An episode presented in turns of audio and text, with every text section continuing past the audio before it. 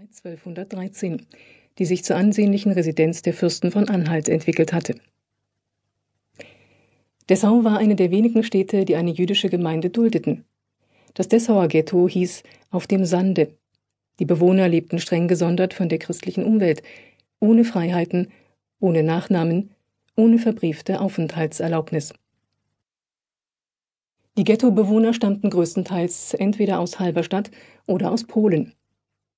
Moses Vater Mendel gehörte zu den ärmsten Gemeindemitgliedern. Zunächst wirkte er als Synagogendiener, der auch die Tätigkeit des Schulklopfers ausübte. Da es am jüdischen Bethaus keine Tonsignale gab, lief der Schulklopfer in aller Herrgottsfrühe durch die Gassen und rüttelte an jedem Türklopfgriff zum Frühgebet. Später wurde Mendel Elementarlehrer und Schreiber. Mit wunderschöner, exakter Handschrift schrieb er alles, was es in der Gemeinde festzuhalten galt. Torarollen, Gesetzestexte, Geburts-, Heirats-, Sterbebücher und kleine Pergamente für die Mesosot, die jeder gläubige Jude an seinen Türrahmen befestigt. Der Gemeindedienst brachte kaum das Nötigste ein. Mendel ernährte die Familie kümmerlich. Seine Frau, Bela Rachel Sarah, stammte aus Polen. Unter ihren Ahnen gab es bedeutende Rabbiner. Drei Kinder kamen zur Welt, auch sie wollten gesättigt und großgezogen werden.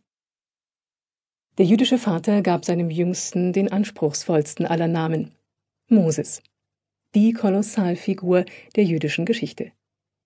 Der Auserwählte, der die Offenbarung Gottes am Sinai empfing, der die Juden aus ägyptischem Frondienst leitete, durch Meeresstürme und Wüstenglut bis vor das verheißene Land.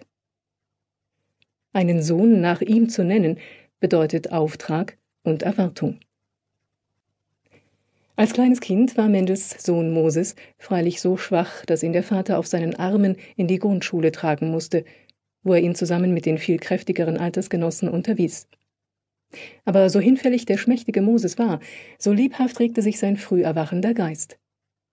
Hebräisch lesen und schreiben konnte er bereits mit fünf Jahren. Deutsch zu lernen war verboten, der Besuch deutscher Schulen Juden untersagt. Die deutsche Umwelt sollte unverständlich bleiben. Bald wusste Mendel beim besten Willen nicht mehr, was er seinem unersättlichen Schülersohn noch beibringen sollte. Moses verschlang wieder und wieder sämtlichen Lehrstoff und büffelte bis zur Erschöpfung. Er mochte nicht mit den anderen Kindern herumtollen, er bewegte sich ungelenk, er wuchs nur wenig und obendrein schief und krumm. Er war außerdem ein Stotterer und blieb es auch. Auch Gotthold Ephraim Lessing lernte früh beim Vater lesen und schreiben, Deutsch und Latein. Im Gegensatz zu Moses vergaß er zwar keineswegs das Spielen und Strolchen, doch teilte er dessen Leseleidenschaft. Der aufgeweckte Junge besuchte vier Jahre lang die lateinische Stadtschule, wo der freigeistige Pädagoge Heinitz wirkte, der ein Anhänger der Aufklärung und des Theaterpioniers Gottsched war. Er lehrte Poetik und Philosophie.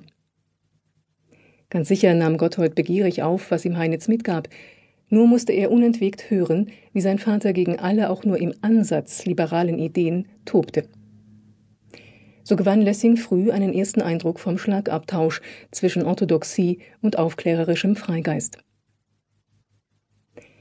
Lessing war gerade einmal elf Jahre alt, als die Kamenzer Schule sozusagen mit ihrem Latein am Ende war. Höhere Schulen waren eigentlich unerschwinglich, aber der Vater erhielt durch die Vermittlung eines Gönners für seinen Sohn einen Kostplatz an der Fürstenschule St. Afra in Meißen.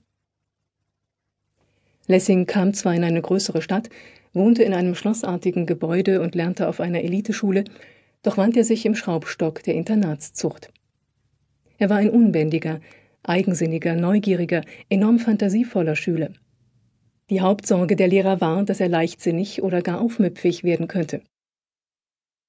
Lessing schürte den Protest gegen das jämmerlich schlechte Essen und machte sich noch weiterer Unbotmäßigkeiten schuldig, trieb es aber nie so weit, dass man ihn von der Schule hätte weisen können.